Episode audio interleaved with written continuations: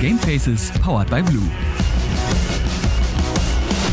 Und damit herzlich willkommen zur Folge 91 von Gamefaces powered by Blue, eurem Lieblingspodcast zum Thema Gaming und allem, was dazugehört. Heute wieder mit einer ganz besonderen Special-Ausgabe, nämlich mit dem neuen Subformat, so möchte ich es nehmen. Max und Max oder Max und Max hoch 2, zumindest Working Title, das Magazin. Und an meiner Seite, welch Wunder, wer hätte es gedacht? Der gute Max. Hallo Max, mein Lieber. Wie geht's, wie steht's? Der andere. Ein klein wenig, ein klein wenig geredet aus. Der andere Max. Der andere Max. Der, der eine Max und der andere Max. Und welcher welcher ist, äh, das müssen wir irgendwann in einem, in einem Duell, nicht auf Leben und Tod, sondern nur auf Titel äh, ja, raus. Und ja, ich bin ein bisschen, äh, das ist ein kleiner Disclaimer vielleicht am Anfang dieser Folge.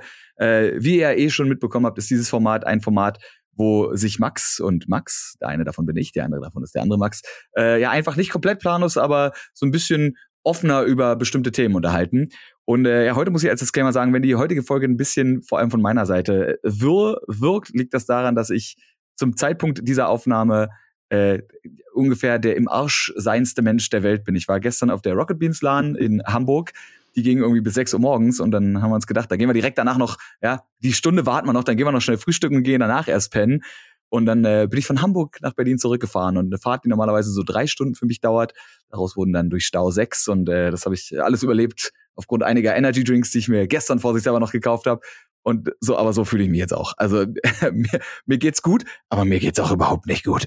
Aber äh, vielleicht, vielleicht ist es wichtig. Und äh, warum ich euch das jetzt erzählt habe, ja, das ist eigentlich ist das nur die schlauste Überleitung der Welt. Denn genau um das, was ich hier gerade gemacht habe, ja, um Stories erzählen, soll es heute gehen. Wir wollen heute einfach mal ein bisschen quatschen über, äh, ja, über Storytelling in Games. Jetzt ist natürlich keiner von uns beiden jemand, der Stories für Spiele schreibt. Deswegen können wir natürlich nur, ja, naiv wollte ich gerade sagen, äh, wie nennt man so Leute, die nicht so laienhaft darüber reden. Vielleicht sollten wir auch prinzipiell, ja, wenn sich jemand von euch da draußen angesprochen fühlt, wenn irgendwer von euch Storyteller, Storytellerin ist äh, für Videospiele, gerne einfach mal irgendwie ne, dem, dem Frodo oder dem Max eine Mail schreiben und dann äh, hören wir vielleicht eure Stimme schon demnächst hier und dann könnt ihr uns mal richtig was erzählen zum Thema Storytelling in Videogames. Ja, aber wir quatschen allgemein einfach so ein bisschen, ne, wie, wir machen vielleicht schon mal die Vorbereitung für diese Ja. Storytelling-Folge dann. Ich meine, das Grundthema ist Storytelling. Und Storytelling gibt's ja jetzt nicht nur in Videogames, das gab's schon vorab, das wurde schon in der Steinzeit wahrscheinlich erfunden, da wurde an Wände gemalt und Höhlen gemalt. Später äh, hat sich das Ganze entwickelt in Schriftform, nachher dann äh, von der Schrift zum Schauspiel und so weiter und so fort. Jetzt auch viel im Marketing, was auch ein sehr, sehr wichtiges Thema ist. Auch da werden immer wieder Stories erzählt, insbesondere auch Emotionen übertragen und äh, transportiert, um dann eben für ja, anregen zum Kauf, zum Mitmachen, zu was auch immer. Und äh, dann natürlich im Film, habe ich eben erwähnt. Und das natürlich geht dann auch ja, interaktiv oder halb interaktiv im Game. Und das ist heute so ein bisschen das ganze Thema, was uns abholt oder um das es geht. Aber fangen wir vorne an. Du hast gesagt, Max, es geht erstmal um Storytelling. Und äh, wenn ich da so in den Tiefen, in den hintersten Ecken meines Kopfes gabe, erinnere mich so ein bisschen an mein Studium. Ich habe was, ich sag's mal grob, mit Medien gemacht, für alle, die jetzt nicht, nicht wissen, wie der Die, ganze die, die die Folge ist. mit dir nicht gehört haben, wo wir dich vorgestellt haben, meinst du? Das stimmt, da könntet ihr reinhören, da wisst ihr genau, da hast du sogar Transmedia Storytelling und so weiter, all das habe ich mal gemacht. Lange ist es her, ich bin schon alt und habe einen langen Bart, aber unterm Strich ähm, gibt es ja verschiedene Arten von, oder Erzählweisen von Storytelling. Da gibt es diese Drei-Akt-Strukturen, die kennt man vielleicht noch, fünf Akter und so weiter. Da können, wir- wollen wir da noch mal ein kleines Stückchen drauf eingehen, Max, oder meinst du, das wäre zu tief? Finde find ich schon, kann man machen. Äh, Das ist, glaube ich, auch was, was. Also das Problem daran ist, das ist jetzt so ein, wenn, wenn wir das jetzt erklären, äh, macht man vielen Leuten, die vielleicht auch einfach Filme nur der Filme wegen gucken, äh, so halb kaputt. Weil wenn man, wenn einem einmal auffällt, dass viele Filme ähm, auf eine gleiche Art und Weise geschrieben sind, also so diese Standard-Hollywood-Blockbuster, ähm, dann äh, kann man dementsprechend auch, ne, vielleicht habt ihr euch mal gewundert, warum können meine Freunde mal antizipieren, was passiert? Warum weiß mein bester Kumpel oder meine beste Freundin, wer der Böse ist oder welcher Twist kommt? Weil man dann natürlich irgendwann einfach ein Gefühl dafür hat. Unter anderem, weil man eben einfach genug Filme gesehen hat oder genug Geschichten gehört haben, die die sogenannte Heldenreise zum Beispiel benutzen. Ja, die Heldenreise ist so ein, äh, ja, je nachdem, wen man fragt, ist die Heldenreise ein 12 bis 17 oder 18 Step-Programm, mit dem man eine Geschichte schreiben kann. Und ich finde, das kann man immer sehr gut an, ähm, an Star Wars unter anderem erklären. Ich finde, Star Wars Episode 4, eine neue Hoffnung, sollte ein Film sein, den man vielleicht schon irgendwie wenigstens kennt oder mal geguckt hat. Wenn nicht, falls ich den jetzt spoiler, das tut mir wirklich furchtbar leid, aber der Film ist, glaube ich, mittlerweile 40 Spoiler alert. Jahre alt. Nee, 50, oder? Warte mal, der kam, kam der nicht ein paar 70 raus oder sowas? 78, glaub- 79? Se 76, 78, sowas. Also ist schon Also er ist äh, älter. 45 Jahre oder älter ist dieser Film, ja. Könnte nicht mein Vater sein, wäre ein bisschen weird, aber Könnte, könnte euer Vater vielleicht sein da draußen, ne? oder eure Mutter. Dein Vater. Ähm, aber vielleicht. Oh, direkt gespoilert. Ja, Darth Vader ist übrigens Lukes Vater, für alle, die es nicht wussten. oh, fuck. nein! Und Dumbledore stirbt. gesagt? No, Oh, ich Soylent los. Green is people.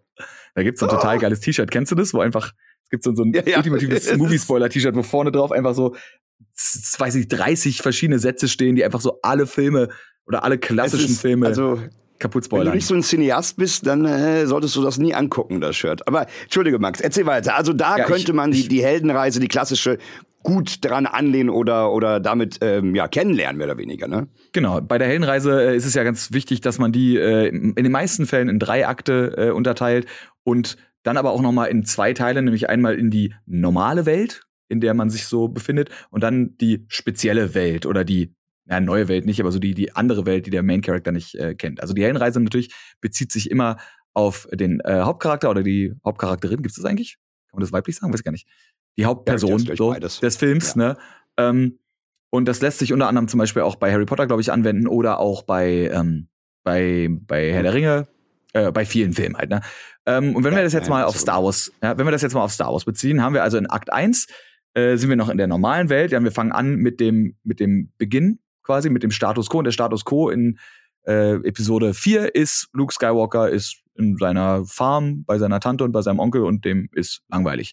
Dann gibt's den Katalysten, der das Ganze ankurbelt. Das ist in dem Fall quasi dann äh, R2D2, der von seinem Onkel, glaube ich, gekauft wird und der hat auf einmal so eine Nachricht. Ja, da ploppt so eine Nachricht auf von Prinzessin Leia, die sagt, hilf mir, Obi-Wan. Und Luke so, hä? Hä? Was ist denn das? Das ist ja ein, ein Impact von außen, der mit meinem Leben eigentlich nichts zu tun hat. Krass, was kommt denn da jetzt so eine Nachricht von außen? Ja gut, gucke ich mir das mal an. Ähm, dann kommt der nächste Schritt, wo man quasi auf den, auf den Guru trifft, auf den Mentor. Wie gesagt, das ist, je nach Heldenreise gibt's manchmal zwölf, manchmal 17, manchmal 15 Schritte. Aber irgendwann trifft man immer auf den Mentor und im gleichen Moment gibt's immer die Ablehnung der Hauptfigur. Also Luke trifft in dem Fall auf Obi-Wan, ne, bringt die Nachricht zu ihm, der sagt, oh scheiße, ja, wir müssen Prinzessin Leia retten, wir müssen das ganze Universum retten. Und Luke so, ja, nee, weiß ich nicht, ist, ist mir alles nix, hab ich keinen Bock drauf, alter Mann, hier, nimm mal deinen Lichtsäbel und verpiss dich. Ähm, und dann kommt, äh, dann kommt der Punkt, wo irgendwann doch akzeptiert wird von der Hauptfigur, eventuell auf diese Reise zu gehen. Und das ist meistens so der letzte Moment, wo man sich noch in der alten Welt befindet. Und das ist in dem Fall natürlich quasi der Moment, wo Luke zurück zu seiner Farm will und festgestellt hat, okay, äh, Onkel Owen und äh, Tante, wie heißt sie denn eigentlich? Weiß es gerade gar nicht, sind von Stormtroopern, ja, von, von Stormtroopern kaputtgeschossen worden. Er hat also nichts mehr, was ihn hält in seinem alten Leben und denkt so, okay, dann kann ich jetzt losgehen. Trifft also dann auf seine, ja, zum ersten Mal auf Feinde, auf neue Freunde, in dem Fall also äh, auf äh, Han Solo und Chewie und fliegt mit denen los. Dann befinden wir also jetzt quasi uns schon im zweiten Akt mittlerweile und befinden uns vor allem auch in der Special World, also in der nicht mehr normalen Welt für den Hauptcharakter. Und äh, kommen jetzt quasi an den, an den Abgrund, wo es jetzt auch wieder so ein bisschen um Entscheidung geht. Und der Abgrund ist quasi, ja, am, am Grande des Abgrundes stehen wir jetzt. Das ist also der Moment, wenn äh, unsere Helden auf dem Todesstern ankommen, um Prinzessin Leia zu retten, beziehungsweise ja eigentlich auch nur zufällig da landen, ja, mit dem ganz bekannten Satz, das ist kein Mond. Ähm, dann gibt's den, den Sturz quasi in den Abgrund. Das ist lustigerweise in, ähm, ja, in Star Wars Episode 4 wirklich auch der Sturz in dieses Müllpit, wo dann dieses, ich weiß nicht, ist das ein Salak oder was da drin ist? Dieses Unterwasser-Tentakelviech, ich hab vergessen, ich glaube, es ist ein Salak. Ähm, Kann sein, ja. Äh, ja, das ist das quasi. Und dann gibt's äh, den Payoff, die Belohnung, nämlich wenn Prinzessin Leia gerettet wurde. Und jetzt gehen wir langsam in äh, Akt 3 rein, weil jetzt kommt die große Tragödie. Und die große Tragödie ist Der natürlich der Wendepunkt. Moment. Ja, der große Tragödie in dem Fall ist natürlich, wenn Darth Vader Obi-Wan Kenobi tötet, beziehungsweise sich, ja, Obi-Wan Kenobi sich töten lässt von Darth Vader. Und das geht dann direkt mehr oder weniger fast fließend über in den finalen, ja, in den, in den Final Test. Und der finale Test in Episode 4 ist natürlich, wenn die X-Wing-Flotte und die Y-Wing-Flotte auf den Todesstern zufliegt und dann am Ende alles in die Luft fliegt. Und dann sind wir eigentlich schon im Finale. Wir sind übrigens mittlerweile in Akt 3. Also Akt 3 beginnt meistens um den Punkt rum, wo die Tragödie passiert. Manchmal davor, manchmal mittendrin, manchmal kurz danach. Und nachdem dann der finale Test, das, das große letzte Battle, ja, der große letzte Kampf gewonnen wurde, natürlich in den meisten Fällen, ähm, return wir quasi wieder zum Normalen zurück, außer dass wir jetzt natürlich nicht bei dem Status quo sind, den wir am Anfang hatten von Episode 4, sondern wir haben quasi ein, ein neues Normal. Wir haben einen neuen Status quo. Der neue Status quo ist also, das Imperium ist besiegt worden, beziehungsweise in dem Fall ja noch nicht ganz, das passiert erst in Episode 6, aber ihr wisst, was ich meine, ne? Der Todesstern ist kaputt und wir haben erstmal, Spoiler? wir haben erstmal, ups, huch, wir haben erstmal Ruhe. so. Und das ist, äh, das ist die Heldenreise. Und jetzt kann man äh, zum Beispiel sagen, es gibt dann manchmal noch den Punkt, dass man sagt, eine magische Waffe wird gefunden. Ja, das ist natürlich in, äh, in Star Wars der, der Lichtsäbel, das Lichtschwert. Ähm, und in jedem anderen Film, es muss nicht immer zwingend eine Waffe sein, es kann auch eine Fähigkeit sein oder eine Erkenntnis sein. Aber der Punkt, wie gesagt, den gibt's mal, den gibt's mal nicht, deswegen gibt's das eben in 12, 15, 17 Steps. Aber das ist quasi die Standarderzählweise für die meisten, die meisten erfolgreichen Filme und die meisten auch tatsächlich Absolut. einfach Geschichten, die man so aus Büchern kennt. Und äh, ja, vielleicht könnt ihr das jetzt ja. mal anwenden, auch auf euer Lieblingsspiel, auf euren Lieblingsfilm. Und äh, ab jetzt vor allem vielleicht mal vorhersehen, wer eventuell sterben wird. Was aber cool ist, weil wenn man das im Kopf hat, ist man umso mehr überrascht, wenn es eben nicht so kommt. Womit man natürlich als, ja. als Filmschaffender oder Filmschaffender auch spielen kann, dass man eben genau weiß, okay, normalerweise müsste jetzt der Mentor kommen, aber vielleicht ist der Mentor gar nicht so weise. Ja, es ist kein weiser Obi-Wan Kenobi, sondern es ist so ein irgend so ein Dude mit einem Alkoholproblem oder so. Gibt's ja mittlerweile auch gibt's ja gibt's ja mittlerweile auch oft genug, dass du so einen Mentor hast, der eigentlich voll, der gar keinen Bock hat, dein Mentor zu sein. Und äh, der Held oder die Heldin selber muss dafür sorgen, dass er oder sie quasi die Skills lernt, die benötigt Cobra werden. Cobra Kai, die Serie beispielsweise, da ist das so. Entschuldige. Äh, ohne zu spoilern. Aber es, äh, Max, gebe ich dir voll recht, das ist die klassische Heldenreise. Es gibt dann auch noch, das äh, ziehe ich auch wieder aus den hintersten Ecken meines äh, Filmgeschichte-Studiums damals, unter anderem, äh, der fünfte Akter, die Dramenstruktur, die kennt man schon ganz von früher. Macbeth, Maria Stewart, wie sie alle heißen, da kommt das her. Das ist, so, also ist auch oft in den Filmen verbaut. Das ist, läuft sehr, sehr ähnlich. Ich will es jetzt nicht so tief ähm, ja, ähm, runterkauen äh, und alles erklären, wie du es gerade gemacht hast, weil wir haben ja jetzt das Beispiel des, der, der generelle generelle Gedanke mhm. ist klar, aber da ist ähnlich. Es gibt eine Einleitung, eine Steigerung, immer einen Höhepunkt, ähnlich wie dort. Dann ist tragischer Moment und dann irgendwie äh, denkst du, jetzt hast du es. Jetzt ist alles, der, der Retter war da, dann wieder doch nicht und am Ende äh, löst sich dann doch auf. Also es ist ähnlich wie die, wie, der, wie die Drei-Akter-Struktur, also ähm, wie die Heldenreise in dem Fall, aber ähm, die Dramenstruktur kann man auch gerne mal googeln. Ich will es nicht zu sehr vertiefen, aber auch die gibt es und die wird bei super vielen Filmen auch gerade bei Dramen eben auch verwendet. Und Max, eines wollte ich noch hinzufügen, auch wenn es zum Beginn war, du hast gesagt, die meisten Leute können die Filme vorhersagen ne, und, und wissen auch, wie das ungefähr mhm. aussieht. Es ist super interessant, fand ich damals eine Art, wie sagt man da, äh, ein Augenöffnen. Ich wollte ein Eye-Opening mhm. sagen, ich will nicht so rumdenken. Kannst du, kannst ähm, du gerne Renglischen hier es, es gibt, darf ich, äh, der Englischen, okay. Es gibt so eine, es gibt so eine Art, äh, nicht Theorie, es gibt so ein Buch darüber, das ist nur, ich glaube, wenn, nagel ich mich nicht ganz auf die, auf die Zahl fest, aber es gibt bloß 50 Geschichten, die erzählt werden können.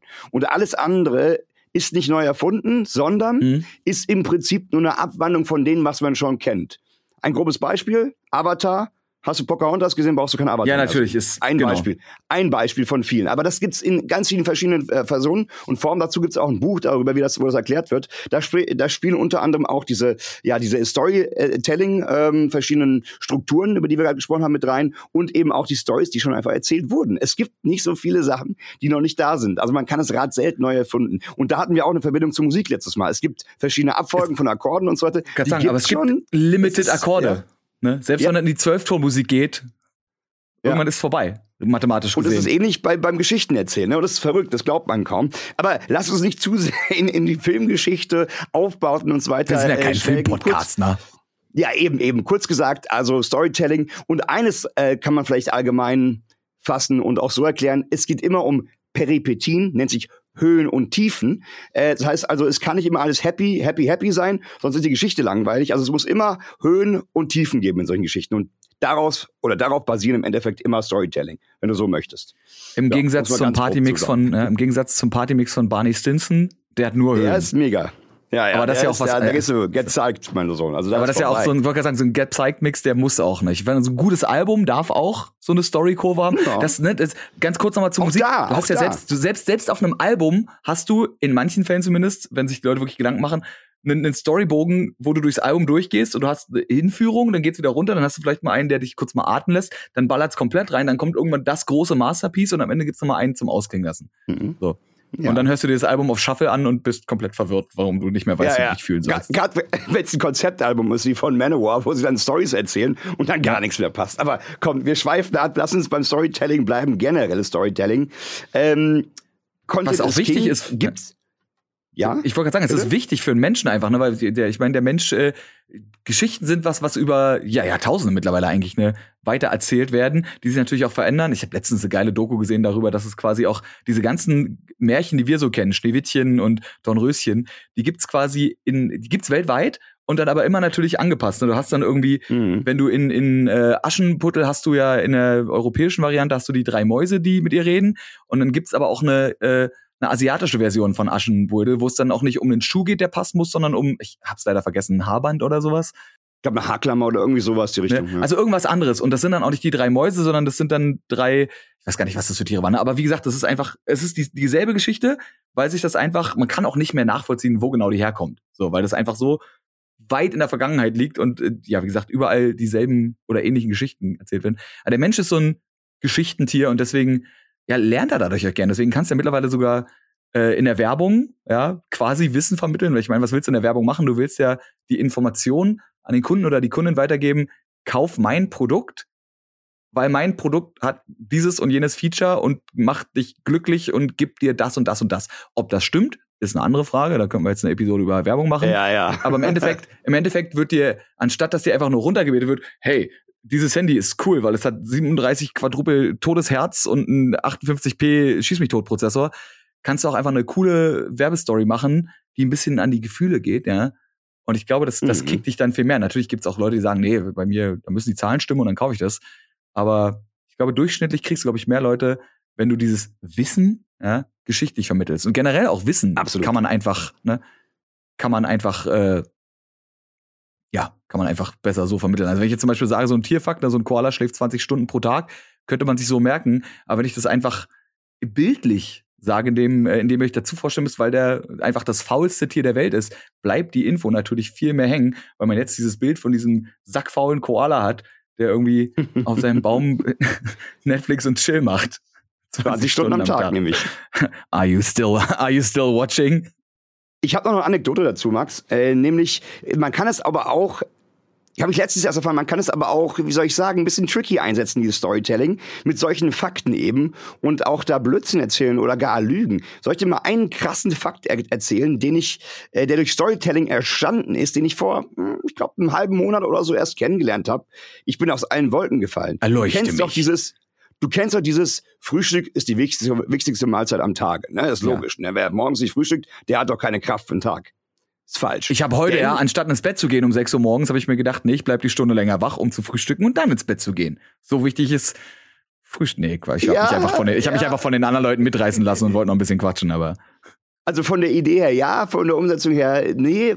Denn, weißt du was, das ist auch eine Storytelling-Marketing-Nummer gewesen von Mr. Kellogg aus den USA, der die Kellogg's Cornflakes erfunden hat und das und dann Werbung damit gemacht hat. Frühstück ist die wichtigste Mahlzeit eines Sausack. Tages. Seit Seitdem kommt das Ganze und du haust dir morgens Zucker mit, äh, mit äh, Cerealien oder ich sag mal Weizen rein und das ist deine wichtigste Mahlzeit. Und so ist uns in unserem Kopf bis heute geprägt und alle Leute glauben, man müsse frühstücken. Früher hat man lange nicht gefrühstückt. Das kannst du gar nicht reintun. Zumindest nicht in dem Maße oder dem Stil, wie wir es heute machen. Mit schön Marmelade, Nutella, bisschen mehr Zucker und so. Ne? Also das ist, das ist schon verrückt. Und auch so kann man das Ganze drehen. Jetzt guckst du nicht schlecht, ne? In Thailand, ich, ich, bin war, ich war im Urlaub, die, die frühstücken gar nicht zum Beispiel. Da gibt's dann ab 12 Uhr schon äh, gegrillte so Spieße oder irgend so Sachen, ne? Wo denkst, ich bin gerade äh, sehr glücklich darüber, dass ich, dass ich nicht frühstücke, weil ich meistens immer den, den Schlaf, so wenn ich irgendwo hin muss und ich weiß, ich muss um 8 Uhr los, dann geht mein Wecker um 7.45 Uhr, ja?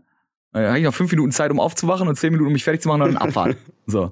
Das, ich, ich dachte und ich bin schlau, weil ich Schlaf drüber priorisiere, aber anscheinend habe ich unterbewusst was richtig gemacht. Der hat mich, Mr. Kellogg hat mich nicht. Mich nicht, Alter. Mich kriegst du nicht. Oh, vielleicht, vielleicht Vielleicht sollen wir mal ganz kurz jetzt endlich mal hier den Bogen zu Games spannen. Ja. Ähm, ich musste übrigens vorhin schon dran denken, weil ich auch irgendwann mal eine, eine so eine Comic-Grafik, also so halb Comic, halb Grafik gesehen habe äh, zum Thema JRPGs zum Beispiel, weil du ja wie gesagt äh, diese Heldenreise anwenden kannst auf ne, gefühlt alle Filme oder auf viele Filme und natürlich dementsprechend auch auf viele Spiele, die eine Story haben. Ähm, und RPGs ja natürlich Role-Playing-Games voll ja. story-driven sind.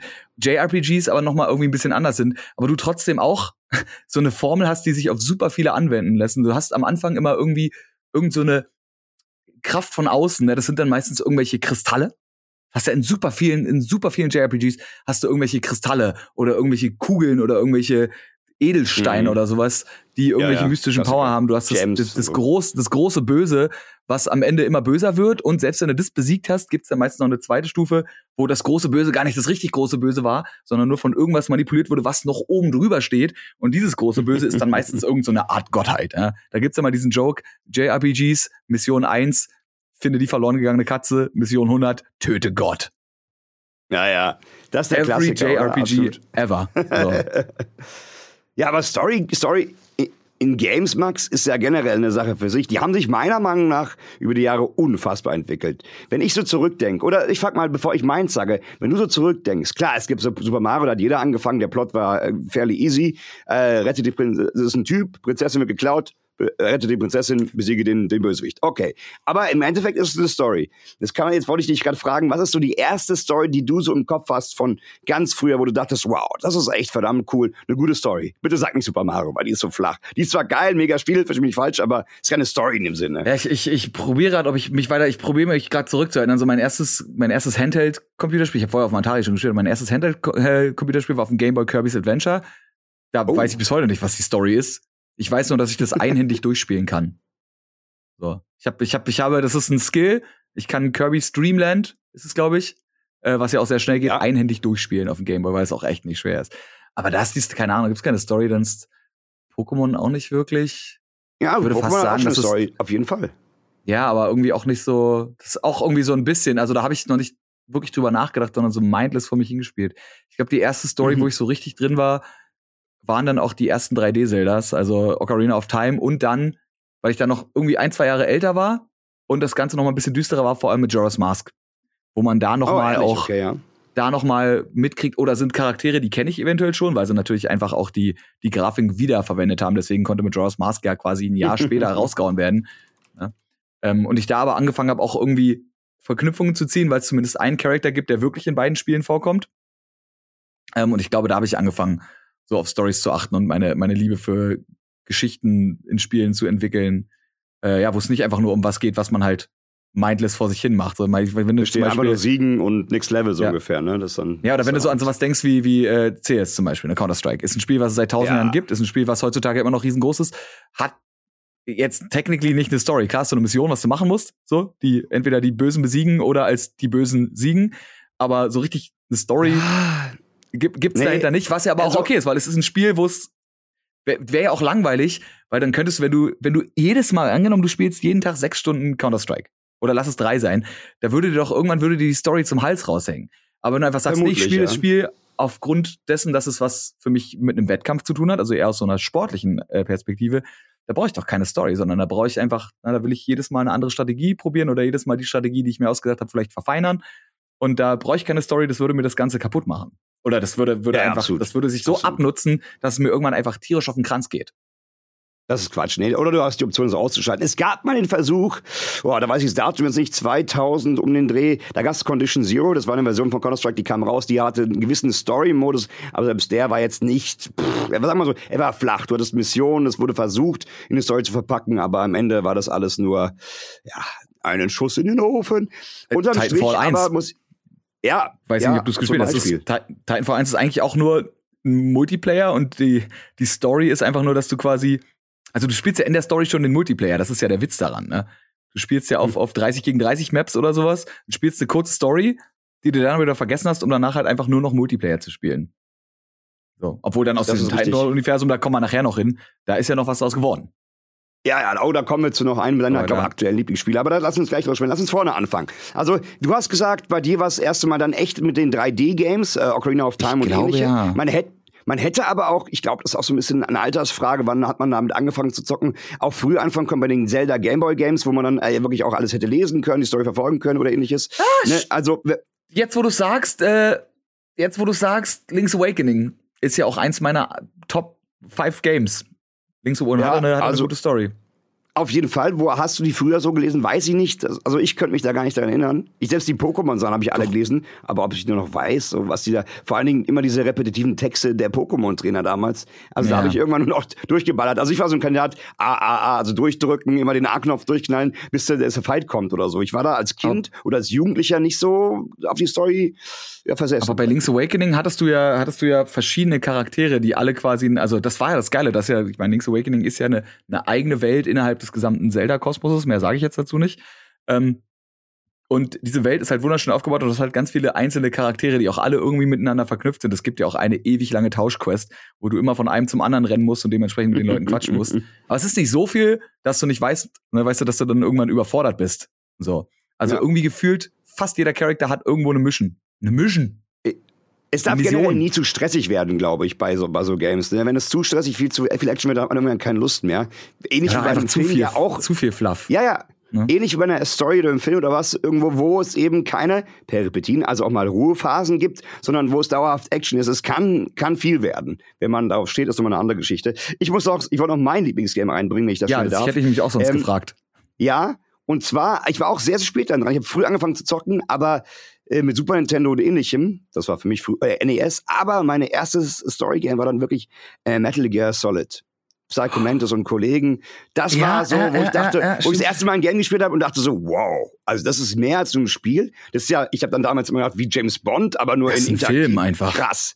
Ja, das war, und da dachte ich so, wow, das ist immer was ganz Neues. Und ich glaube, das war auch einer der Meilensteine in, in dem in Gaming-Genre, wo man gesagt hat, cool. Also es geht im Gaming oder, oder Tomb Raider damals und so. Es geht mehr in, in, in Sachen Gaming, als, äh, als wir dachten zu dem Zeitpunkt damals. Und guck mhm. mal, wo mhm. sich es heute hin entwickelt hat. Da würde ich jetzt nochmal den Ball zuspielen. Wo, was haben wir heute für Story Games? Storytelling, wie wird das heute betrieben? Das geht ja in alle Richtungen, sei es auch inklusive v, äh, VR, um noch immersiver zu werden und so weiter. Also da geht einiges mittlerweile. Ja, das heißt vor allem auch so mit, mit riesengroßen Welten. Wenn man jetzt an so Sachen wie äh, The Witcher oder auch äh, fast noch krasser ja, eigentlich Red Dead. Äh, Red Dead Redemption denkt, ne? Ja. Wo einfach wo, wo natürlich, du hast diese große Story, aber du hast halt nicht nur so diese geradlinige Story, wo du sagst, okay, ich gehe jetzt hier, ich, ich klammer quasi die Punkte ab, sondern du hast so viel darum herum, was diese Story noch lebhafter und noch, ja, noch, noch glaubhafter macht. Ne? Einfach so viele kleine Details, die dich vergessen lassen, dass du eigentlich gerade eine vorherbestimmte Story spielst. So, weil ich meine, die, die Stories sind immer, klar, hast du manchmal auch Spiele, wo du vielleicht mal die eine oder andere Entscheidung äh, treffen kannst. Ich denke jetzt auch so an die ganzen Telltale-Spiele, also so sei es, äh, wie heißt du, The Wolf Among Us? Walkie, walk, hieß, ja, Walking hieß der so, The Wolf Among Us? Alles. Ja. ja, ich glaube. Mein, mein Gehirn, mein Gehirn so, es gibt Werwolf, es gibt Among Us, aber der hieß doch The, The Wolf Among Us, oder? Ich glaube, ich gucke gerade mal nach, aber ich glaube ja. Ich, ich habe jetzt gerade einfach mein Gehirn, ich denke an Among Us und mein Gehirn so Amogus. Ja, ist richtig. Und dann, richtig, sofort, und dann sofort dieser, dieser Sound, wenn einer stirbt. äh, nee, sowas zum Beispiel. Ähm, wo natürlich auch Entscheidungen einen Impact haben. Ähm, aber wenn du eben sowas hast wie ein, wie ein Witcher, wo du ja technisch gesehen eigentlich eine geradlinige Story hast, die du machen willst, aber du so oft davon abschreiben kannst, dass du da eben wirklich das Gefühl hast, du selber entscheidest so ein bisschen die Story, wie sie sich verhält ja. oder zumindest wann sie vorangetrieben wird, ähm, was sich eben vergessen lässt, dass du ja normalerweise eigentlich diesen roten Faden hast, dem du zu folgen hast, wenn du dann das Spiel irgendwann mal fertig spielen willst. Ja, ja, als Rahmen. Und daraus, also es haben die ja mehr und mehr Sachen entwickelt. Dann kamen riesengroße äh, RPGs oder MMORPGs. Wollen jetzt eigentlich alle aufzählen, ein paar wenige, man kennt's, äh, sei es World of Warcraft, sei es, ach, Silk, also es gibt so viele, wirklich. Also die ganzen Namen, jetzt zuletzt, das letzte große, was ich so mitbekommen habe, war dann New World, das ist jetzt mittlerweile schon wieder out, aber ne, es gibt ja super viele. Und es hat sich mhm. in, in, in, in Weisen und, und, und Richtungen bewegt. Also es gibt sehr, sehr viel Story, Singleplayer Story Games, dann gibt's Story Games im Multiplayer-Bereich, nenne ich jetzt mal, aber da rede ich, rede ich aktuell eher von ähm, RPGs. Und dann gibt es auch noch sogar Multiplayer-kompetitive Spiele. Selbst die haben Story, ähm, Parts, Elements und eine Lore, ne, Max? Und das ist, glaube ich, auch das, was, was die Spiele so ein bisschen äh, ja, herausstechen lässt. Weil wenn man jetzt an so, an so, also die drei Spiele, die mir persönlich einfallen würden, wären äh, Overwatch, Valorant und Apex.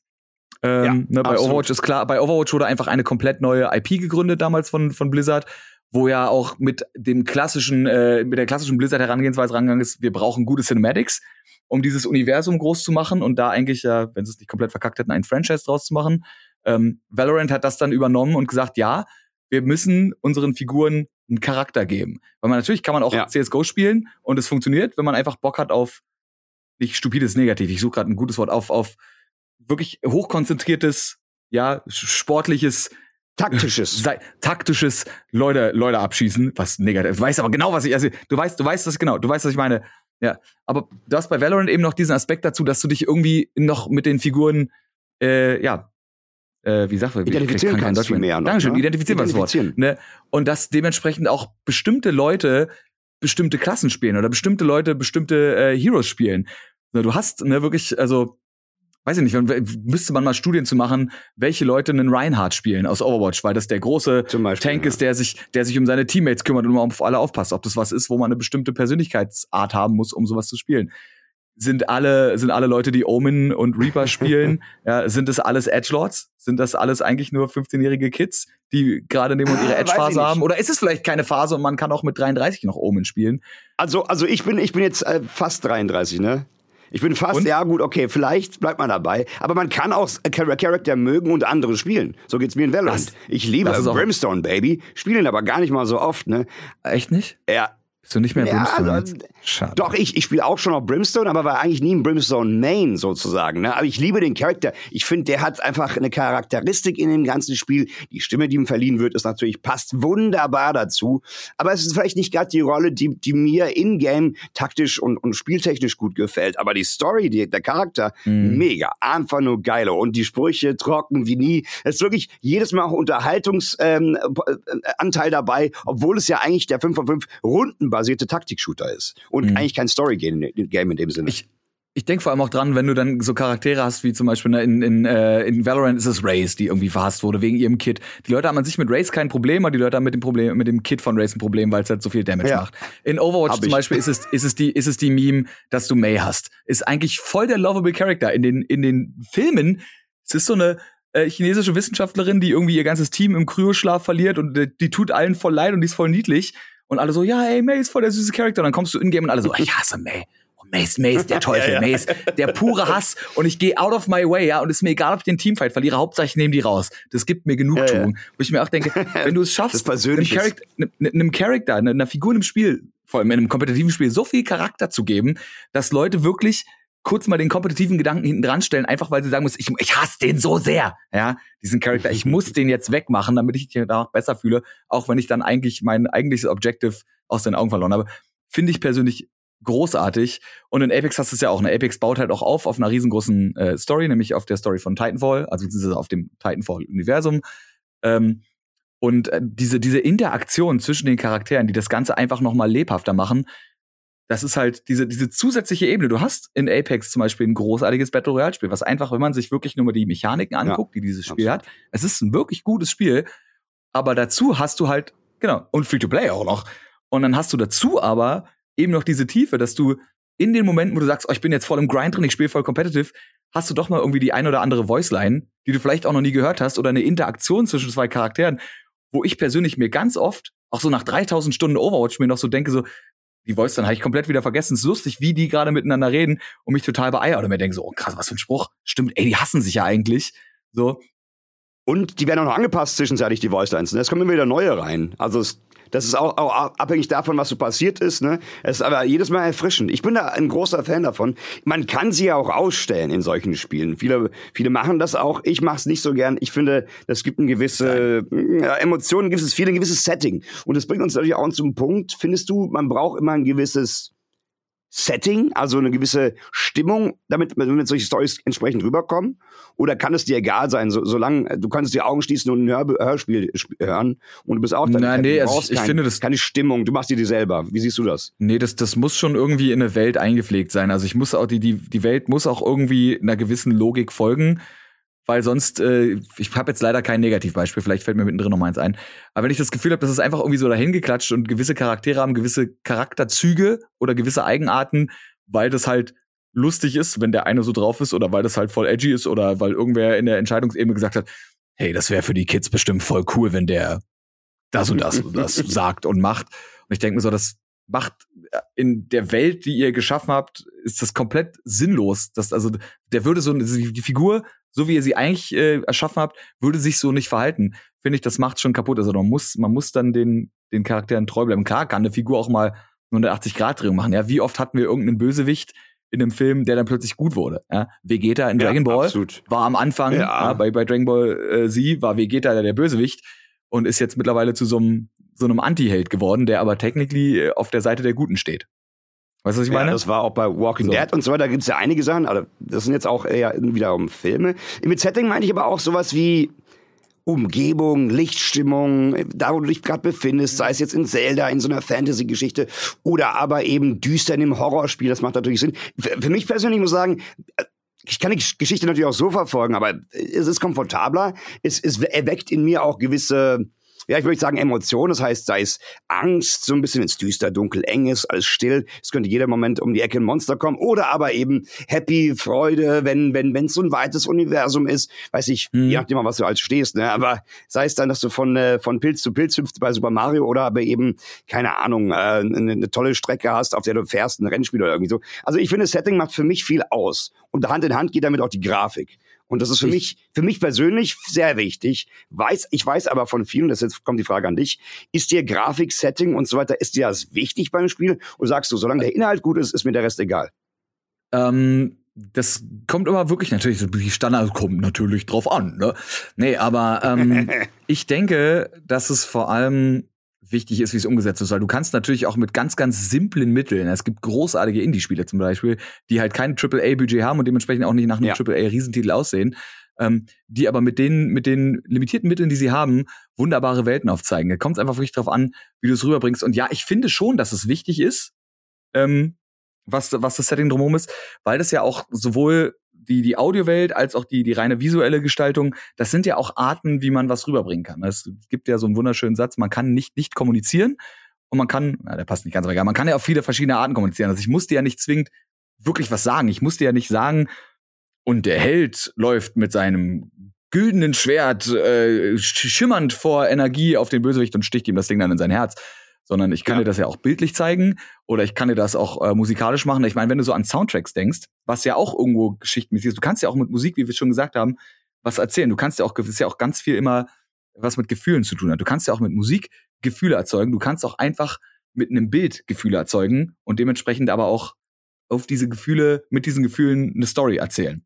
Und ich denke, das ist dann einfach, ähm, ja, da, da muss dann die, da darf keine Diskrepanz zwischen entstehen. Ne? Wie, Da bin ich bei dir. Das ist ganz wichtig. Wie man auf Instagram immer so schön sagt, da gibt's immer die, die Bild-Text-Schere, ja, wenn irgendwelche, irgendwelche Wannabe-Influencer einfach nur so ein schönes Bild von sich posten und darunter dann so voll den, voll den deepen Text machen. Oder Ja, genau ja. andersrum, weißt du, das also, ja, oder wenn die Musik nicht passt oder irgendwas, ne? ja, ne? Also das muss schon alles irgendwie zusammen. Es darf nicht diskrepant. Ist das ein Wort? Wenn ja, dann jetzt. Äh, wenn nein, es dann darf jetzt. keine Diskrepanz herrschen. Es darf zumindest. nicht, es darf nicht geben. Das muss alles irgendwie miteinander zu tun haben und äh, wenn es geht, wie ein wunderbares Uhrwerk ineinander greifen.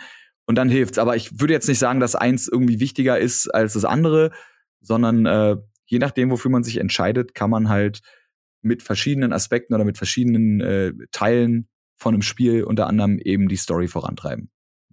Da bin ich bei dir. Ich würde aber auch, also ich bin, ich bin 100% bei dir. Ich denke auch, das Gesamtbild muss passen. Äh, Ich denke aber, ich, ich meine, ich könnte ein Hörbuch hören ne, und würde die Story verfolgen können, mich reinversetzen können.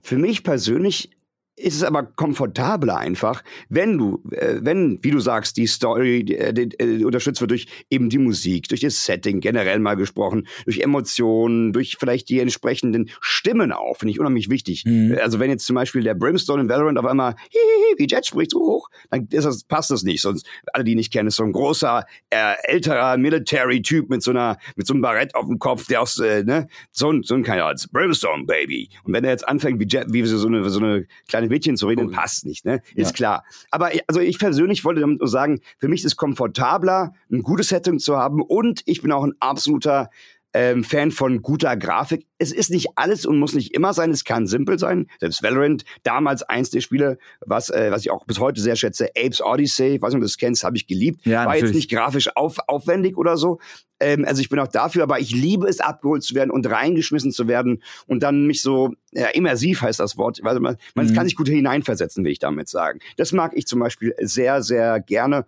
und das macht es mich einfach angenehmer. Ich bin auch ehrlich zu dir, ich, ich, ich gucke auch lieber Filme oder so auf Deutsch als auf Englisch. Ich kann zwar Englisch in gewisser Weise, aber ich, ich, ich habe es lieber auf Deutsch, weil ich nichts um die Ecke oder denken muss. Oder wenn mhm. jetzt nur ein Wort ist, wo ich so denke, oh, was war das denn mal? Was heißt aber Nabelschnur? Oder was ist ein Umbilical Cord in dem Fall? Weiß ich doch nicht, muss ich googeln. Oder im Zusammenhang verstehen. Wenn das nicht passt, dann bin ich schon wieder mhm. getriggert und genervt. Ach Mist, das, auf Deutsch hätte ich es gehabt. Ja. Und äh, ich will damit sagen, komfortabel Geschichten genießen, sei es im Game, im Film, im Hörspiel, hm, mag ich das gerne lustig. und lieber. Ich glaube, das, ich glaube, das ist auch äh, unterschiedlich, wie, wie Menschen sind. Ich zum Beispiel kann, kann mich selber auch rausreißen und komme trotzdem wieder rein. Was ich super gerne bei Filmen mache, ähm, ist, wenn ich einen Schauspieler sehe oder eine Schauspielerin und, und ich, und ich denke mir so, ja, die, kennst du doch irgendwo her, scheiß, wer ist denn das? Aus welchem Film? Und das beschäftigt mich dann so sehr, dass ich ganz schnell auf oh, IMDb ja, gehen muss. Da habe ich mittlerweile auch als App auf dem Handy. Ich, und ich google das und weiß aber mittlerweile, dass ich, weil ich denke mir so, oh, voll die geile Info, ich bin da happy drüber, aber ich weiß mittlerweile, ich darf dann mich nicht zu meiner Freundin drehen und sagen so, ey krass, das ist der übrigens aus, hier aus dem anderen Film, den wir geguckt haben, weil die das eben nicht will, weil die nicht möchte, dass sie aus ihrer Immersion rausgerissen wird. Sie meint so, ey, oh, da sind wir genau gleich, da sind wir genau mach gleich. Bitte, mach, bitte, mach mir nicht die vierte Wand, ja, mach mir nicht die vierte Wand kaputt und ich denke mir so, ich verstehe ich mittlerweile, ne? Ich, für mich ist es egal, ich kann mir die vierte Wand kaputt machen und dann gehe ich da wieder durch und vergesse, dass die hier kaputt war und bin wieder voll im Film drin. Ähm, ja. Aber das ist wahrscheinlich menschlich, äh, menschlich unterschiedlich, was was schön ist, weil man dann dementsprechend Geschichten auch unterschiedlich erfahren kann. Ich habe gerade eben dran gedacht noch, weil du meinst, dass natürlich so, so ein Setting, je realistischer so eine, so eine Grafik auch aussieht, umso einfacher ist es natürlich, dass das Spiel auch immersiv ist. Andererseits, es gibt so die beiden Extreme. Es gibt so fotorealistische Spiele, wo du halt wirklich drin bist und einfach reintauchst, am besten noch mit VR. Und dann hast du auf der anderen Seite oh, ja. so die ersten Spiele, die es gab, die einfach Text-Adventure waren. Ne? Wo du quasi ja, ja eigentlich technically ein Buch gelesen hast, in dem du, wie diese Choose Your Own Adventure Bücher so, Willst du nach links gehen, blätter jetzt auf Seite 67. Willst du nach rechts gehen, blätter ja, auf Seite 57. so. Und äh, wo du dann quasi die eigene Fantasie spielen musst. Und dann gibt's wahrscheinlich so genau die Mitte, so dieses, dieses Uncanny Valley des in die Geschichte rein vertiefens, wo du nicht genug visuellen und, und auditiven Input hast, der dich komplett abholt, aber auch nicht genug Freiheit hast, um dir alles selber auszudenken, weil du hast ja irgendwie eine Grafik. Hm. Ähm, hm. Aber da gibt's wahrscheinlich auch Menschen, die kommen damit klar, wenn sie halt äh, Cell-Shading-Grafik haben oder ein 2D-Adventure. Und äh, na, es gibt Leute wie mich, die können sich die vierte Wand kaputt machen und sagen, ach krass, ey, der Bösewicht hier ist eigentlich der Good Guy aus einer anderen Serie und trotzdem kann ich ihm ja. abnehmen, dass er in dem Film jetzt der Bösewicht ist und denke nicht die ganze Zeit, das ist eigentlich, eigentlich war das in dem anderen Film, war das voll der Trottel, lolololol. So. Ja, Aber ich kann verstehen, wenn andere Leute sagen, scheiße, ich kann auch keine Filme mehr mit Daniel Radcliffe gucken, weil das Harry Potter ist für mich. Oh, das ist aber krass. Es gibt, oh, das gibt aber auch Figuren, die echt hart gebrandet sind. Das tut mir fast schon leid. Also ich fand es ja beeindruckend, dass, äh, um noch mal eine letzte kurze Filmanekdote zu machen, wir wollen ja bei den Games bleiben, aber Rami Malek, der ja der Hacker ist bei, bei Mr. Robot, aber dann auch mhm. Freddie Mercury spielt, by the way, beides mhm. genial, grandios meiner Meinung nach. Aber mhm, mhm ne, da mhm. klappt's dann auch. Aber manchmal bist du auch so gebrandet, ne, wie Daniel Radcliffe. der, ist, der ist durch, der Junge. Er hat, der hat, der, wie heißt der Film nochmal, wo er das gespielt hat mit den zwei Handguns, die angetackert waren oder so? Äh, ganz Akimbo, Akimbo Blazing? Ja, ja, Akimbo. Nee, irgend sowas, ne? Und, ja. und da habe ich auch das angeguckt, dachte so, Digga, warum hat Harry Potter jetzt zwei Pistolen an den Händen? Das ist so komisch. Wo ist sein ja, Zauberstab? Das, also das oder das, wo er den, den, den Zombie spielt, wie heißt denn der? Oh, ich weiß es wo, Also, wo, wo diese, ne? diese Leiche spielt, die wo, und er einfach nur Harry vor sich Potter, hin flatuliert. Ja. also es kann schwer sein. Aber ich, also ich zum Beispiel persönlich kann das wiederum, aber das ist, ich verstehe eben auch, wenn man das, äh, wenn einem das mhm. Aber äh, das, ja, wie, wie so oft auch in diesem Podcast sage, das ist doch einfach schön, dass es mittlerweile auch für alle Geschmäcker irgendwie was gibt und für alle Arten und Weise und man sich dann einfach äh, auch, ne, wie zum Beispiel bei mir in der Beziehung abquatschen muss, dass ich eben weiß, okay, wenn ich weiß, dass die Person in einem anderen Film eine andere Rolle gespielt hat, ist das eine Information, die kann ich vielleicht nach dem Film sagen oder ich behalte sie für mich und grinse in mich rein, weil ich was weiß. Das ist aber in Games einfacher, weil da kannst du ja oft Charaktere, die ja oft nicht unbedingt fest sind oder äh, an jemanden angelegt sind, einfach frei erfinden und da hast du weitere Optionen. Da kann höchstens die Stimme an den anderen erinnern und dann war es das auch schon. Da hast du das Was Problem macht man da eigentlich? Eines, Was macht man da, wenn man jetzt zum Beispiel eine Stimme hat, die wiederkommt? Also ich denke zum Beispiel daran. Das, das ist überhaupt kein Ding, denke ich. Das, ich hatte auch ein Beispiel. Ne? Der, der, der Brim, gerade der Brimstone, über den wir gesprochen haben vorhin. Mhm. Ähm, Steve Bloom ist übrigens der Sprecher. Der Brimstone, der, der spricht so viele verschiedene Charakter. In, in, in Call of Duty war er der Ghost, der Anfangs äh, Tutorial Guy und so weiter. Der hat viele andere Games, äh, Filme, Trailer eingesprochen. Das ist so eine Stimme, da bist du drin. Also wenn es nicht so eine ganz markante Sache ist, keine Ahnung. Ich meine, du weißt ja, dass wahrscheinlich der Sprecher, im Deutschen zumindest, von Vegeta auch Spongebob gesprochen hat. Auch crazy, da denkst du auch nicht dran. Also, da gab Echt? Vegeta das war, äh... Ja, und dann ist es Spongebob zugleich. Ja, der, der Kleine mit den Locken, ne? Super netter, super Sehr, sehr netter Mann. Ne? Ich habe den bei der SpongeBob 2 äh, Premiere getroffen.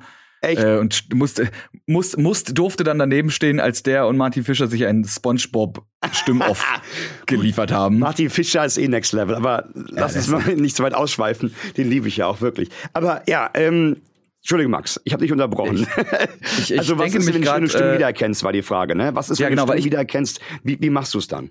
Ich denke jetzt zum Beispiel gerade an, äh, ich hoffe, ich spreche den Namen richtig aus, an Anjali Bimani. Das ist die Sprecherin von äh, Symmetra aus Overwatch und Rampart aus äh, Apex. Und für die, die es nicht kennen, oh, wow. Symmetra ist ist so eine Art Wissenschaftlerin, die mit so Hardlight nennt sich das, also quasi Licht, was aber fest wird, äh, romantiert. Und die, die redet immer sehr viel über Perfektionismus und über, man muss äh, Chaos into Order formen. Und die ist immer so ein bisschen von oben herab, äh, ja, also die ist sehr, sehr, sehr, elegant und sehr, sehr wortgewandt. Und auf der anderen Seite spielt sie Rampart, so eine Erfinderin, die mit riesengroßen LMGs durch die Gegend rennt, eine Zahnlücke hat, die ganze Zeit am Kaugummi kauen ist und so, und so voll irgendwas von irgendwelchen Blonkers erzählt, die auf sie shooten und irgendwelche, irgendwelche Idiots, ja. Und äh, das ist also so, das ist so voll, voll die, die Duality of Woman in dem Moment.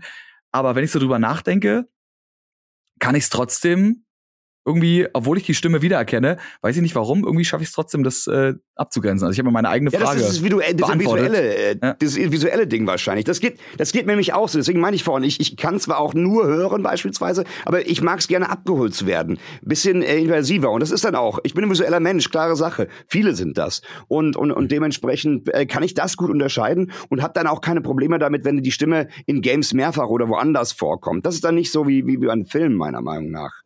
Äh, zumindest geht's mir so. Eines wollte ich noch einbringen. Wir haben ja gesagt, dass auch oftmals äh, Filme dann zu Games werden, aber es gibt auch manchmal der, den Fakt, dass vom Spiel es zum Film wird. Siehe Witcher, siehe Hitman und so weiter. Das finde ich auch ja. mega interessant. Ne, dass man jetzt schon so weit ist, dass Filme so eine krasse, äh, Entschuldigung, dass Spiele so eine krasse Story haben, dass die äh, so gutes Storytelling aufzeigen, dass daraus dann am Ende äh, Filme entstehen. Das finde ich eine richtig feine Sache. Und da sieht man, wie eng die beieinander sind. Oder du hast Spiele wie Metal Gear Solid 4, die einfach Filme sind. Für die, die es nicht wissen, Metal Gear Solid 4 ja. hat, glaube ich, irgendwie neun, zwölf äh, unendlich viele Stunden einfach Filmmaterial. Wenn du den, wenn du den letzten Fight in Metal Gear Solid 4 fertig hast, kommt, glaube ich, eine anderthalb Stunden, vielleicht ist es sogar zweieinhalb Stunden, aber mindestens anderthalb Stunden lange Filmsequenz. Du sitzt dann einfach Echt? da und musst, ja, das ist richtig. Ich, wenn du gleich noch mal was erzählst, google ich das mal, aber es ist, also die ist also wirklich. Also original insane. so lang, meinst du? Ja, ja, ja, die, läuft, die läuft dann einfach. Wow. Da läuft dann einfach so ein Abspann. Ich weiß gar nicht, ob du am Ende wenigstens noch mal irgendwie einen Knopf drücken kannst in dieser Filmsequenz oder ob du einmal kurz rüber. Wow. Aber da, also da läuft dann einfach ein fucking Film am Ende. Ich google das gleich mal nebenbei. Es ähm, unfassbar, unfassbar, finde ich. Ich denke aber auch gerade noch, ich, ich denke gerade noch dran so, äh, ja. vielleicht weiß ich, ob du auch dran denkst, wenn man auch so an Sachen denkt, wie dass ähm, die Story ja auch außerhalb des Spiels noch erzählt wird. Ne? Also früher zum Beispiel ja. mit Collectors Editions oder heutzutage auch so mit mit Artbooks oder mit so Büchern die Welt von. Weißt du? Also mhm. Also zum Beispiel, ich habe hier Total. zum Beispiel äh, Zelda Artbooks rumstehen. Ich habe hier ein Overwatch Artbook rumzustehen oder auch The Story of, wo du einfach noch mal ne mehr mehr dazu Absolut. hast. Lustigerweise kann ich dazu gut was erzählen. Ich habe darin äh, tatsächlich meine Masterarbeit geschrieben damals, nämlich ähm, in, einem, in einem Bereich, der nannte sich oder der nennt sich immer noch Tran ähm, Transmedia Storytelling. Und da ging es drum, eben von verschiedenen Medien zu verschiedenen Medien hinweg Stories weiter zu erzählen, Story-Universen zu, auszubauen. Das, was du gerade gesagt hast, zum Beispiel früher gab es Artbox dazu oder mhm. irgendwas, aber jetzt hast du ja zum Beispiel ich meine, das Star Wars-Universum ist der Klassiker, ne? Wie viele Seiten äh, Serien gibt's? Wie viele interaktive Geschichten? Wie viele Games dazu? Vielleicht beeinflusst irgendwann mal ein Game die Story oder umgekehrt, ne? Es gibt Alternate Reality Games, ARGs, wo du eben all das verknüpfst und verbinden kannst. Und das ist ein Aspekt, der, glaube ich, mehr und mehr kommen wird in der Zukunft, dass du eben über, also verschiedene nicht, ich sag nicht Cross-Media, sondern Transmedia, also dass nicht die verschiedenen Stories auf dieselben Stories auf verschiedene Medien erzählt werden, sondern dass verschiedene Teile der Story auf Mhm. verschiedene Medien erzählt werden. Und das finde ich mega interessant. Und das ist ja zum Teil schon heute der Fall. Und dass die sich gegenseitig beeinflussen und verbunden sind. Und, und das finde finde ich zum Beispiel eine super, super coole Sache.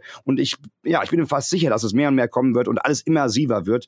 Und äh, das ist äh, was, auf was ich mich freue. Es ist schon kann schon teilweise gruselig werden, finde ich. Also gerade wenn du so dann auch die Verbindung zur äh, Realität und und und äh, und Story dann vielleicht verlieren kannst in gewisser Weise. Ich will jetzt nicht hier Mhm. ausschweifen und so, aber wer weiß. Ne? Also Augmented, immer mehr geht es alles. Vor, wir hatten damals einen dicken Rechner, jetzt des Laptops, dann jetzt die Handys, dann die Brille, Google Glasses und so weiter. Also es verschwimmt alles und Storytelling ist immer dabei. Also schon äh, eine interessante Nummer, finde ich. Da geht einiges. Max, hast du gegoogelt? Ich, ich habe ich hab es gegoogelt. Also zum, zum einen, die komplette Länge aller Cutscenes in Metal Gear Solid 4 sind um die acht Stunden. Was? Alle, alle Also, Cutscenes insgesamt was? sind, sind, sind acht Stunden.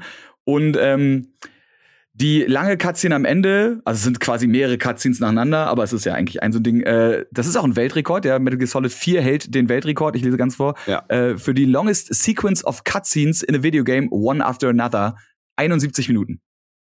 Musst Wow. du über, du sitzt dann, Wow. wenn du das Spiel durchgespielt hast, einfach über eine Stunde da und dann läuft da einfach noch mal quasi so eine so eine Netflix-Episode Metal Gear Solid. Und ich wette, die ist gut. Ich wette, sie ist gut. Die ist, die ist, weil das waren die sie ist immer. Sehr, sehr gut. Also unfassbar. Apropos Wo mir gerade übrigens auffällt, eine Sache Ja? fällt mir dazu ein, äh, Ja?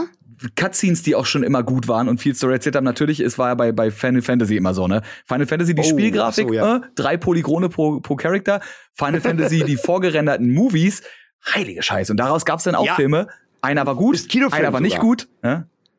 Ich war sogar im es gab Kino doch- damals dazu. Zum Welchen, welchen damals. hast du geguckt? Den ersten. Ich weiß nicht mehr, wie der genau hieß. The Spirits Within war der beschissene Nee, den ich und Advent. Children war der gute, glaube ich. Vielleicht den ist hab es ich auch gesehen genau andersrum. Ich weiß noch, das war der Geburtstag von, äh, von einem Klassenkamerad. Da waren wir da schon in, im Kino dann, glaube ich. Wenn ich mich nicht täusche. Lange ist her auf jeden Fall. Also das ist, das gibt's natürlich auch, absolut. Und, äh, und welcher war es, Max? Ja, ich glaube, Advent Children hat bei IMDb ein Rating von 7,2 und der andere war Ja. Spirit Within, IMDb, ich google das mal, kann man mal nebenbei machen. 6,4, aber ich glaube, The Spirits Within Ja, war der, der, der war der beschissenere und äh, Advent Children war der, wo Cloud gegen äh, Sephiroth gekämpft hat. Was aus Prinzip einfach schon befriedigender ist. Sephiroth.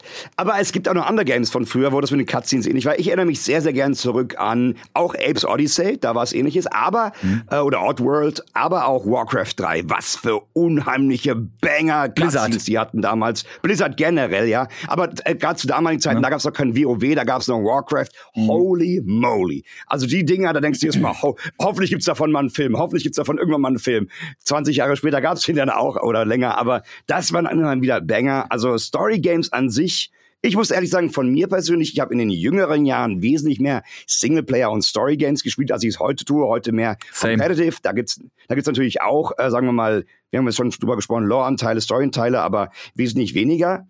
Aber das bringt uns zu einem Punkt. Und eigentlich, was haben wir denn? 52 Minuten geht der Podcast jetzt. Könnten wir vielleicht sogar, könnten eine gute Zeit, ne? Könnten wir vielleicht am Ende, wenn es das Ende ist, da hast du das letzte Wort, Max, aber vielleicht so eine kleine Top 5, Top 3, Top 2 deiner Lieblings-Story-Games all time raushauen. Weil mir fällt es unheimlich schwer. Ich, ich, ich habe Ja, so ein paar same. im Kopf, die zu ordnen. Wir haben jetzt auch schon ein paar genannt, aber Mir Ja. gerade was ein. Also ganz kurz noch zu dem Thema, man hat früher mehr, oder wir beide haben früher mehr, mehr Story-Games gespielt und Einzelspielerspiele und jetzt Competitive. Ich merke bei mir immer, ich habe das letztens zum Beispiel gemacht, äh, weil ich in Vorbereitung auf Halo Infinite äh, alle Halo-Teile einfach nochmal spielen wollte. Und ich musste mich aber, das ist genauso wie, also ich kann mich, ich kann mich vor den Fernseher setzen und eine Folge auf Netflix gucken. Wenn ich mir einen Film angucken ist, ist das für mich ein viel größeres Commitment, mir einen Film anzugucken, als mir eine Folge von irgendwas anzugucken. Und dieses Commitment, jetzt ein Story-Game anzufangen, ist ein viel größeres, als einfach zu sagen, ey, ich spiele eine Runde Apex, ey, ich spiele eine Runde Valorant, ey, ich gehe mal ganz kurz hier zwei Stunden in, in Overwatch-Grind rein. Und dann bin ich aber drin und denke mir so, du Vollidiot, warum hast du eigentlich so lange gebraucht? Wa- Warum hast du wirklich letztes Jahr erst Titanfall 2 gespielt? Du, du fucking Trottel, so. Das ist so ein gutes Ja, Spiel. ja. Und du hast es, seit es raus ist, hast du es und du hast es nicht gespielt, weil du ein Trottel bist, so. Das, Das, ist so ein, äh, weiß ich nicht, ob das so eine, Max. weil eben die Commitment da ist, weil man eben so viel haben kann und äh, weil man wahrscheinlich denkt, ah, in der Zeit, wie ich jetzt zwei Stunden Film gucken könnte, könnte ich auch drei verschiedene Episoden von drei verschiedenen Serien gucken und viel mehr aufnehmen, Was aber vielleicht ja, ja, gar nicht aber dabei ist. ist Vielleicht, nicht mehr. Es ist ja gar nicht mehr im Endeffekt. Nee. Nur unsere Aufmerksamkeitsspanne ist heutzutage viel geringer als früher auch noch. Aber das ist ein Thema, da könnten wir eine ganze Podcast-Folge was Das dazu ist, machen. äh, ich, ich will okay, dich nicht äh, einfach, so, einfach so davon kommen lassen. Jetzt musst du ein paar Namen Ja. droppen, Max. Okay, also. soll, ich noch, soll ich dir noch ein bisschen ähm, Zeit geben oder hast du was? Ähm, äh, auf jeden Fall sind äh, sind die die beiden äh, meine beiden Lieblings Dragon Quest Teile, die ja Gott sei Dank auch sehr storydriven sind, äh, Dragon Quest 8 und Dragon, Dragon, Dragon Quest 11 dabei. Ähm, mhm. Dragon Platz Quest eins, 8 ja? auch weil's boah, weiß ich nicht. Ich würde fast sogar sagen äh, und das jetzt das jetzt ein sehr diskutiertes Spiel, aber ich äh, bin eiserner Vertreter davon, dass es sehr sehr gut war.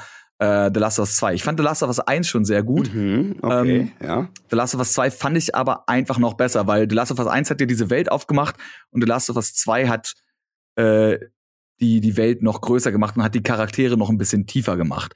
Weil diese ganze, diese ganze Story in The Last of Us 1, ohne das Spiel schlecht reden zu wollen, ist an manchen Momenten schon auch so ein bisschen vorhersehbar gewesen, wie die Interaktion zwischen Joel und Ellie sein werden, wie sich das, ne, das ist so ein bisschen, das kann man, also mein- meine Freundin zum Beispiel hat angefangen, das zu spielen ähm, und hat dann mittendrin aufgehört, weil sie mir quasi vorher sagen konnte, was passieren wird.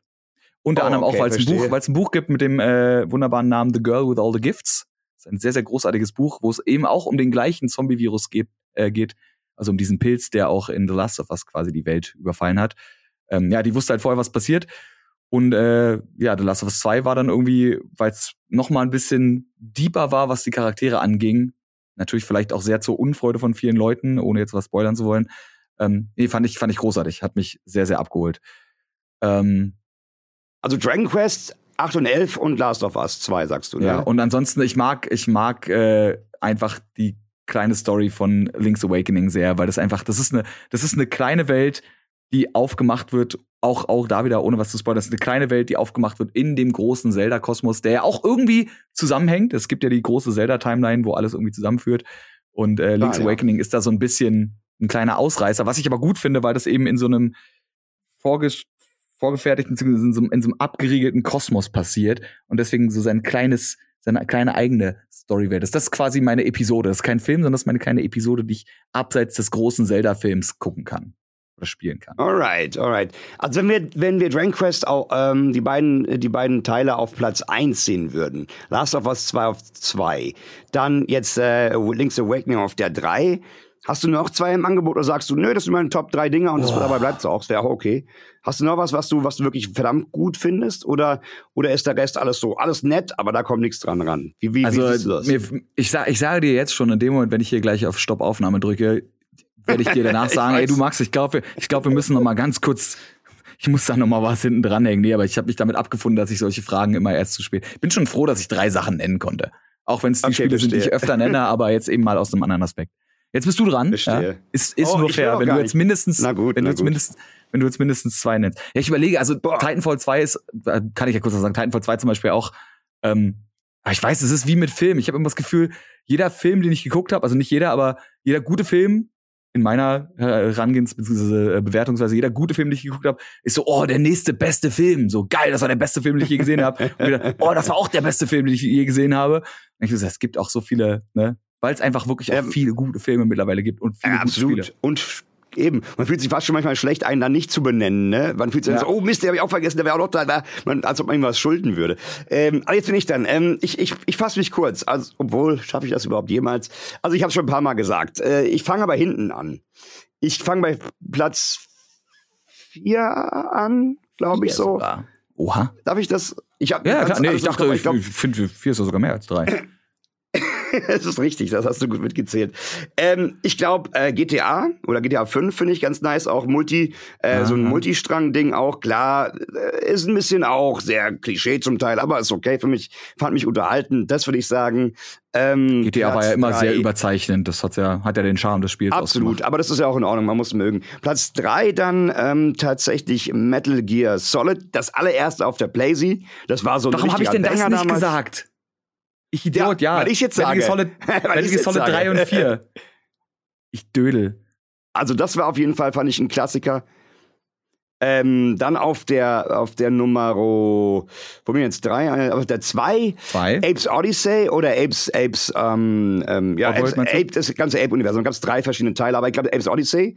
Und auf der eins, das ist nochmal eine ganz ganz schwierige Sache, da sehe ich zwei Titel, aber wenn ich mich entscheiden muss, dann nehme ich ein, beides vom selben Hersteller oder vom selben Studio. Und da muss ich sagen, das ist auch dann besonders geil, weil das ist eine Besonderheit. Das ist ein Story-Game, was aber ausschließlich und nur im Koop-Modus spielbar ist. Und das ist auch etwas, was ich heutzutage sehr vermisse. Koop-Modi, da wo man an Oh. einem Rechner sitzt oder zumindest dasselbe parallel sieht. Ich habe Und ich hab das habe ich eine mit meinem Idee. wertgeschätzten Kumpel, Kollegen, Freund, äh, dem Knochen, Matthias Knochen, Remmert, besser Grüße an der Stelle hier, gespielt. Und das war A Way Out. Und das Ja, war das- einfach der hab ich- das hab ich mir gedacht, ja. Es war, oh, es war einfach, ich war im Film und habe den Film gespielt. Es war nicht kompliziert, aber es war einfach schön mit dem richtigen Dude dabei. Einfach nur mega. Das ist meine Platz eins. Ja, A A Way Out. Äh, Ich, ich erinnere mich an die damalige EA Play, auf der das vorgezeigt, äh, vorgestellt wurde und dachte mir schon so, was ist das, das ist ja, was ist das für eine geile Idee. Ich meine, klar, irgendwie die Grundideen hat man auch schon überall gesehen, aber es ist so gut umgesetzt worden und es endet so, also dieses Spiel, ja, habe ich, die, siehst du, sag ich, direkt schon wieder vergessen. A Way Out ist ein geniales Spiel. Übrigens, wo du es gerade gesagt hast, äh, Knochen, haben wir bereits angefragt, wenn ich mich nicht irre, und er ist schon in Planung, dass wir den demnächst mal aufnehmen. Also vielleicht äh, hören wir den sogar noch vor Folge 100. Aber oft genug schon, oft genug äh, gesagt, ja. Ja, aber da, äh, da merkt man es wieder. Ne? Es, es gibt einfach so viele gute Spiele, die man, ja, die man äh, eventuell vergisst, weil andere gute Spiele den Platz einnehmen. Aber äh, das ist halt auch wieder das Schöne. Wir sind gesegnet, in einer Zeit zu leben, in der es so viele großartige Möglichkeiten gibt, Geschichten zu erzählen. Äh, wie unter anderem eben auch in diesem Podcast. Und äh, ich glaube jetzt, ja, das war der große finale Test, war hier nochmal das große, das große Battle war das Battle von Max und mir mit unseren Gehirnen, uns dran zu erinnern, was unsere Lieblings-Story-Spiele waren. Und ich finde, diesen Test, dieses Battle haben wir hervorragend gemeistert. Und jetzt können wir in den letzten Punkt der Heldenreise gehen und sagen, zurück in die neue Welt, ja, die neue Welt nach Episode 91. In Episode 92, äh, ja, weiß ich nicht, ist dann die, ist dann die Basis für alles, dass Way Out ein gutes Spiel ist. Und ich Absolut, vergessen habe, das dass ich, ich, verge ich vergessen habe, dass äh, Metal Gear Solid 3 eins meiner Lieblingsspiele ist. Und einen sehr, sehr guten Soundtrack hat, der übrigens sehr, sehr krass nach, äh, weil du schon gesagt hast, auch so ein bisschen James Bond-mäßig. Metal Gear Solid Ja. 3 hat ja diesen Snake Eater Soundtrack, der ja einfach eins zu eins ein Bond-Soundtrack sein Mm, könnte. Zucker, Zucker, Zucker. Kleiner, kleiner Ja. ich, ich, ich glaube, ich, ich, wir entlassen ja alle noch mit einem Tipp. Ähm, am Rande eine Empfehlung meinerseits, wenn ihr A Way Out gut fandet und du Max, dann spielt auf jeden Fall noch It Takes Two. Gleiche, gleiches, gleiches Studio, gleiches Hause, mega geil. Sucht euch euren besten Buddy, eure beste Freundin, wie auch immer, mit, mit denen ihr euch gut versteht und ihr habt einen Heidenspaß und es geht extrem lange. Also ich musste zwei Tage lang zocken tatsächlich, um es durchzuspielen und es war ein, ein Vergnügen sondergleichen. extrem lange. Ich denke gerade an meine 100 Stunden Dragon Quest 11 oder so. Ja, nee, ich meine, aber das sind, J das, sind, zusammen, ja, ne? ja, das sind das sind JRPGs, die müssen dreistellig gehen, ansonsten läuft da, ansonsten läuft da. Dann wenn wenn du das nicht dreistellig hast, dann hast du wahrscheinlich einen Bonus Dungeon nicht gefunden. Ist halt so. Wie auch in der Heldenreise, wo es immer noch was oben drüber gibt. So, das war's jetzt aber. Reicht dann auch. Ihr da draußen macht natürlich das, was ihr am liebsten macht. Wir wissen es doch, äh, auf Twitter gehen und uns mal eure Lieblingsstories erzählen. Und vielleicht auch mal so die ein oder anderen äh, Tipp raushauen. Vielleicht Spiele, die wir auch noch nicht genannt haben, wo wir dann auf Twitter sitzen und sagen, ja, ist halt, warum haben wir, warum haben wir da nicht dran gedacht? Oder gar eure Lieblings-Story-Games rein. Und das würde mich auch sehr interessieren. Wo sagt ihr, das ist mein Favorit? Wie Und warum? ihr den nicht erwähnen? Ja, und warum? Warum? Ganz, ganz wichtig. Ja. Ihr müsst uns mit einer Story schmackhaft machen, warum die Story so schmackhaft ist. So ist es nämlich. So nicht anders. Max, vielen Dank, äh, nicht, dass du da, vor allem vielen Dank, dass du da warst. Nee, ist ja so klar, dass du da bist. Es ist ja das Max und Max Magazin. Also, Danke auch an das dich, ist Max. ja, es, es war eine, war eine, eine schöne Dingens. Und ich habe hier übrigens noch einen Tierfakt natürlich, ja. Äh, den könnt ihr für euch vielleicht auch in der Story äh, irgendwie einbauen. Die Story könnt ihr euch selber ausdenken. Das ist eure Hausaufgabe zum nächsten Mal. Um sich wiederzuerkennen, äh, geben sich Eichhörnchen so einen kleinen Kuss bei der Begrüßung. Und ob da der nächste Disney-Movie draus wird, ja, ich muss direkt an Susi und Strolch denken, aber Susi und Strolch mit Eichhörnchen. Gibt's irgendeinen Eichhörnchen-Disney- oder Pixar-Film? Na, Chip und Chap. Chip, Chip, Chip, Chip und Chap. Sind das Eichhörnchen? Das Streifenhörnchen, oder? Ach so, Entschuldigung. Ja. Stimmt. Aber vielleicht Ja, geben sie sich auch ein Küsschen. Weiß ich nicht genau. Könnte, könnte sein. Oder, äh, nee, der, der Dingens aus Ice Age, das ist ja auch kein Eichhörnchen. Der ist irgend so eine, das ist der Vorreiter des Eichhörnchens, das Ureichhörnchen. Was ist denn der eigentlich? Ich weiß nicht, er hat immer eine Nuss dabei. Ich weiß nicht. Die hat er jetzt auf jeden Fall also, gekriegt. Sie haben ja zum, zum Abschluss haben sie einen kleinen Film ja. gemacht, wo er endlich seine Nuss. Oh, das ist sehr gut. Oh, tut das mir leid, der Spoiler. Add Story Add-on, ne? Ja. Der Story Add-on. Aber jetzt, wir kommen nicht zum Ende. Scratch, Scratch, Scratch, Scratch, Scratch kriegt am Ende seine Nuss. Tut mir leid für den Spoiler. Grüße gehen raus. Wir hören uns das nächste Mal wieder bei Gamefaces Episode 92. Was euch da erfahren wird, erfahren wird, was ihr da erleben wird oder hören werdet, das äh, hört ihr dann nächste Woche. Wie immer hier, wo auch immer ihr gerade seid. Schönen Tag noch. Tschüss. Macht's gut. Ciao.